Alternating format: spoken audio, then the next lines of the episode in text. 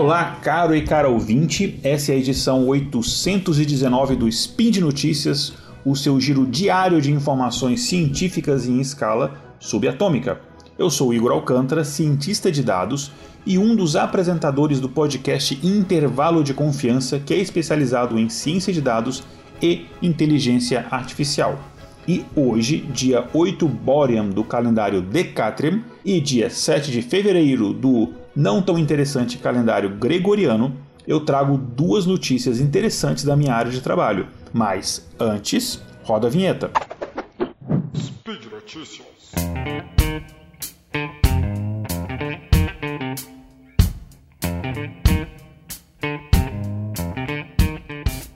A primeira notícia é que a Intel ela verifica se a inteligência artificial pode reconhecer o rosto de pessoas através de imagens térmicas. O que, que isso quer dizer? Bom, a gente sabe hoje em dia que com o avanço das redes neurais artificiais é cada vez mais fácil identificar pessoas através de imagens de rostos. E o que é uma rede neural artificial? Se o ouvinte voltar lá no SciCast, onde a gente fala sobre machine learning, a gente explica um pouco melhor o que é isso. Mas resumidamente, é basicamente um sistema de machine learning ou de sistema de, de inteligência artificial onde você tenta simular de forma simplificada, claro, o funcionamento do cérebro. Então você tem ali algumas funçõezinhas matemáticas que a gente chama de neurônios artificiais eles estão organizados em camadas e essas camadas ligam-se entre si, os neurônios têm uma ligação entre si, passam informações, a saída de uma função acaba sendo transmitida como entrada da função numa camada seguinte através de uma coisa que a gente chama de sinapse. E a gente usa isso para diversas coisas, como por exemplo o reconhecimento de imagens. Se você ouvir falar, por exemplo, em Deep Learning, Deep Learning é uma rede neural artificial, só que ela tem mais camadas e tem algumas particularidades. Pois bem, se o ouvinte lembra de vários filmes de espionagem, de ação, etc., você provavelmente vai lembrar uma cena onde tem uma sala escura e tem vários computadores e tem uns caras assim de gravata com cara de nerd, o cara é, sei lá, um agente da NSA, da CIA, alguma coisa assim, e eles estão tentando identificar quem é um determinado suspeito, um terrorista, etc. E aí tem a foto daquela pessoa e aquela foto ela é analisada por um sistema de reconhecimento de imagem, ele compara com várias fotos até que ele descobre de quem que é aquela foto e descobre quem é a pessoa, aí o herói vai lá salvar o dia. Pois é, essa tecnologia ela existe, claro que não é assim tão uh, chamativa como eles mostram nos, nos filmes, mas ela existe. O Facebook, por exemplo, utiliza quando você coloca uma foto, o Facebook sabe quem é você, quem são seus amigos, ou pelo menos ele tenta adivinhar quem é. Às vezes tem na mesma foto que você postou uma outra pessoa que não é sua amiga do Facebook e essa pessoa está no Facebook, o Facebook reconheceu o rosto dela, vai aparecer depois para você a sugestão de amizade daquela pessoa. Enfim, essa tecnologia ela existe e ela utiliza redes neurais artificiais. Vamos chamar só de redes neurais aqui para simplificar. Pois bem, imagina isso sendo utilizado, por exemplo, em câmeras de segurança. Você está andando na rua, a sua imagem está sendo captada e pode haver um software que está analisando as pessoas que estão ali passando e aí todos os locais onde você vai, por exemplo, podem ser armazenados e aí acabou a sua privacidade. Imagina isso, por exemplo, no hospital. Você vai, por exemplo, fazer um, um cadastro no hospital, fazer um exame, alguma coisa, e aí você tem o seu cadastro, sua foto ali é, é, armazenada. Imagina que esse sistema do hospital um dia é comprometido, algum hacker invade, pega aquelas informações e aí com a foto ele consegue cruzar isso com informações da rede social que você tem das redes sociais, sei Facebook, Twitter, Instagram, etc. E aí consegue saber, por exemplo, ah, fulano tem determinada doença ou fez determinado exame, etc. E a pessoa pode usar isso, por exemplo, como uma chantagem. Então há uma questão de segurança e de privacidade muito séria envolvida aqui. Principalmente nessa área médica, onde essa questão de proteção dos dados do paciente é muito, muito, muito importante, é muito severo isso. Pensando nessas questões, é que, por exemplo, hospitais aqui nos Estados Unidos estão seguindo uma tendência de começar a armazenar imagens dos clientes, não a foto total, mas imagens adulteradas ou mesmo imagens termais. O que é imagem termal? Sabe aquela foto que mostra só as diferenças de temperatura? Mostra uma parte que está mais quente fica mais próximo ao vermelho, uma parte mais fria mais próximo ao azul. Isso é uma imagem termal. Só que, se eu armazenar uma foto de uma pessoa, uma imagem termal daquela pessoa, Será que de fato eu estou garantindo privacidade àquela pessoa? Será que este mesmo algoritmo de inteligência artificial que reconhece o rosto de uma pessoa numa foto não pode também reconhecer o rosto da pessoa se a imagem for termal? Foi isso que um estudo feito por pesquisadores da Intel tentou descobrir. Esse estudo, que foi liderado pelos pesquisadores Maciej Sankin e Alicia Kiwaniweshka, e com certeza pronunciei errado, enfim, o, esse estudo feito por esses pesquisadores, ele usou duas amostras diferentes de imagens para verificar isso. Em ambas amostras, a inteligência artificial ela foi treinada usando fotos normais dos voluntários. Isso aqui é importante. O que, que eu quero dizer com isso? Que a inteligência artificial não foi treinada usando a imagem termal. Ela não tinha conhecimento qual que era a foto termal de cada pessoa ela só tinha conhecimento da foto real das pessoas. Então ela não tinha aquele uh, conhecimento prévio de que esta imagem termal corresponde, por exemplo, à pessoa A ou B, certo? Então, as inteligências artificiais foram treinadas nas fotos normais das pessoas, assim como, por exemplo, a inteligência artificial do Facebook é treinada para reconhecer os rostos das pessoas.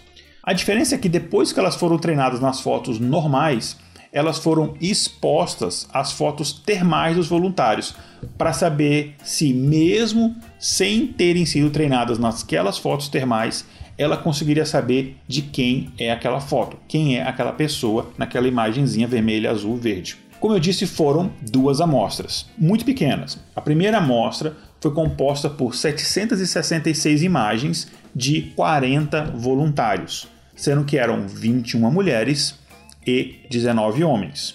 E as imagens foram capturadas usando uma câmera infravermelha. A segunda amostra tinha mais imagens, 4.190 imagens, mais uma quantidade menor de voluntários, de 30 pessoas. Então cada pessoa tinha várias imagens dela termais. Enfim, diferentes estados emocionais, diferentes dias, é, etc. Em ambas amostras, apenas o rosto de cada voluntário foi capturado, um cuidado muito interessante que eles tiveram. Então, qualquer coisa a mais que pudesse ser usada para identificar a pessoa um pescoço, ombro, qualquer outra coisa a mais foi retirada. Era só o rosto, porque esse era o foco do estudo. É uma coisa que a gente faz muito em ciência, né? Você isolar as variáveis é, e concentrar naquela variável que você está estudando. E cada uma dessas amostras, a primeira amostra, a segunda amostra, utilizou técnicas diferentes de inteligência artificial para fazer essa análise. Qual foi o resultado? Na segunda amostra, o sistema conseguiu identificar cada pessoa corretamente em 80 2% das vezes. Bastante, ela acertou muito. Só que na primeira amostra, a acurácia foi ainda maior, ela chegou a 99,5%. Acertou praticamente todo mundo. Ou seja, essa história de que a imagem térmica ela te dá alguma privacidade, que ela é mais segura, ela é uma balela, de acordo com esse estudo, obviamente. Pode ser que ao olhar humano, quando eu olhar uma foto termal aqui, eu não consiga identificar aquela, aquela pessoa. Mas a inteligência artificial ela consegue facilmente fazer isso. Só que vamos deixar algumas ressalvas aqui. A amostra, como eu falei, ambas são amostras pequenas, 40 indivíduos na primeira e 30 indivíduos na segunda. Tudo bem que várias imagens, mas apenas 40 indivíduos e 30 indivíduos. Então, ainda é um estudo preliminar ele precisa ser refeito com outras amostras em outros locais para a gente confirmar isso daí. Mas mesmo assim, mesmo sendo preliminar, ele mostra uma tendência, ele mostra uma coisa aí bem alarmante, então vamos ficar de olho. A segunda notícia é que a Airbnb ela está usando inteligência artificial para identificar se clientes são psicopatas. Como assim? Que coisa maluca? Como é que, que é isso, Igor? Vamos lá. Primeiro vamos falar aqui é, um pouquinho do Airbnb, que pode ser que o ouvinte não tenha conhecimento do que é o Airbnb. Então o Airbnb é um, um aplicativo, um negócio, uma empresa que basicamente ela facilita a interação entre dois lados de um negócio. Primeiro é a pessoa que tem, por exemplo, um imóvel, um apartamento, uma casa, ou mesmo um cômodo, às vezes até um sofá, não sei, e essa pessoa ela quer alugar durante um período curto aquele móvel ou aquele cômodo para uma outra pessoa que está interessada. Então, basicamente, o Airbnb faz isso daí, como parecido com o Uber faz com o carro, né? O Airbnb faz com imóveis. Bom, o Airbnb é um negócio muito grande já, já é um negócio da área de hospedagem e turismo que mais cresce no mundo. Inclusive eu já usei algumas vezes em, em alguns locais e até o momento minha experiência foi muito boa com o serviço. Só que nem sempre isso é verdade para as partes envolvidas, principalmente para os donos dos imóveis. A empresa Airbnb ela tem recebido diversas reclamações de proprietários que reclamam que o imóvel deles foi mal utilizado.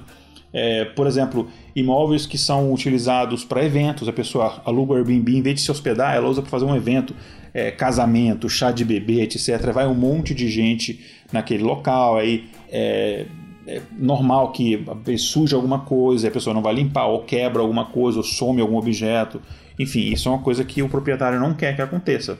Outra, é, outro caso mais grave são, por exemplo, imóveis que são utilizados para atividades criminosas, como, por exemplo, prostituição. É, uma prostituta em vários países a prostituição ela é proibida então tem pessoas que alugam Airbnb durante uma semana por exemplo para receber clientes ali ou mesmo um cafetão faz isso é, ou até para venda de drogas para consumo de drogas tem gente que aluga por exemplo um Airbnb fazer rave tem um tem casos assim é, relatos assim em Londres né é, ou até coisa pior então isso é muito ruim para o proprietário que não quer o imóvel dele usado dessa forma e o Airbnb ele tem algumas formas de tentar prever isso, tentar evitar que isso aconteça. Então ele faz um que a gente chama de background check nos clientes, né? ele faz verificação ali de uh, histórico de crédito, acidente criminal, etc. Mas parece que não está resolvendo muito, porque mesmo assim as pessoas estão recebendo essas reclamações. Então, pensando nisso, a Airbnb patenteou uma tecnologia que ela busca por rastros online deixados pelas pessoas. Rastros online seriam coisas como comentário em sites ou postagens, fotos, check-in em rede social, etc.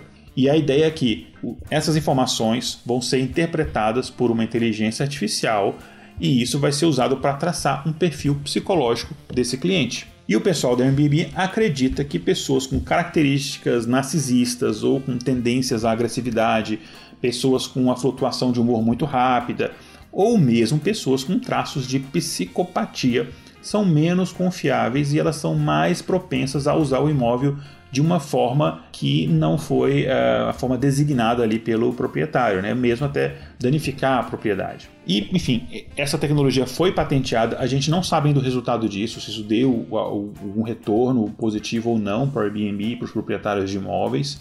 A gente nem sabe se isso já está sendo utilizado em larga escala ou apenas experimentalmente. É, a gente não sabe os resultados, enfim, nada disso foi divulgado ainda pelo Airbnb, é uma coisa muito recente essa notícia, exclusividade para você que nosso ouvinte recebe sempre as notícias ali fresquinhas, mas é bom saber que isso foi patenteado, vamos ficar de olho para ver o, o que vai sair daí. Principalmente, na minha opinião, que isso envolve uma questão ética muito grande que, para mim, a questão de ética e inteligência artificial é um dos assuntos que uh, mais devem ser debatidos e mais devem despertar interesse da sociedade, porque a inteligência artificial ela pode trazer consequências muito negativas se a gente não prestar atenção como ela é utilizada. Então, por exemplo, será que é correto a gente barrar pessoas de usar o, o serviço do Airbnb, mesmo que elas não tenham nenhum histórico criminal, é, mesmo que ela nunca tenha utilizado o serviço de forma errada, apenas por um traço psicológico que foi analisado por uma inteligência artificial? O quão de científico tem nisso daí? Será que a gente pode até estar tá reduzindo a quantidade desses incidentes, mas será que a gente não está também excluindo várias pessoas que iriam utilizar corretamente o sistema? Será que a gente não está incorrendo em preconceito e outras coisas? Então a gente tem que observar isso daí. É isso então, por hoje é só. Eu lembro, por fim, que este podcast só é possível acontecer por conta do seu patronato no site do SciCast, no Patreon, no Padrim e no PicPay. É isso então, gente. Vocês me encontram volta e meia aqui no Spin de Notícias, de vez em quando no SciCast e no meu podcast, o Intervalo de Confiança, ou no meu site, o igoralcantara.com.br. Um grande abraço para vocês e até amanhã com mais um Spin de Notícias.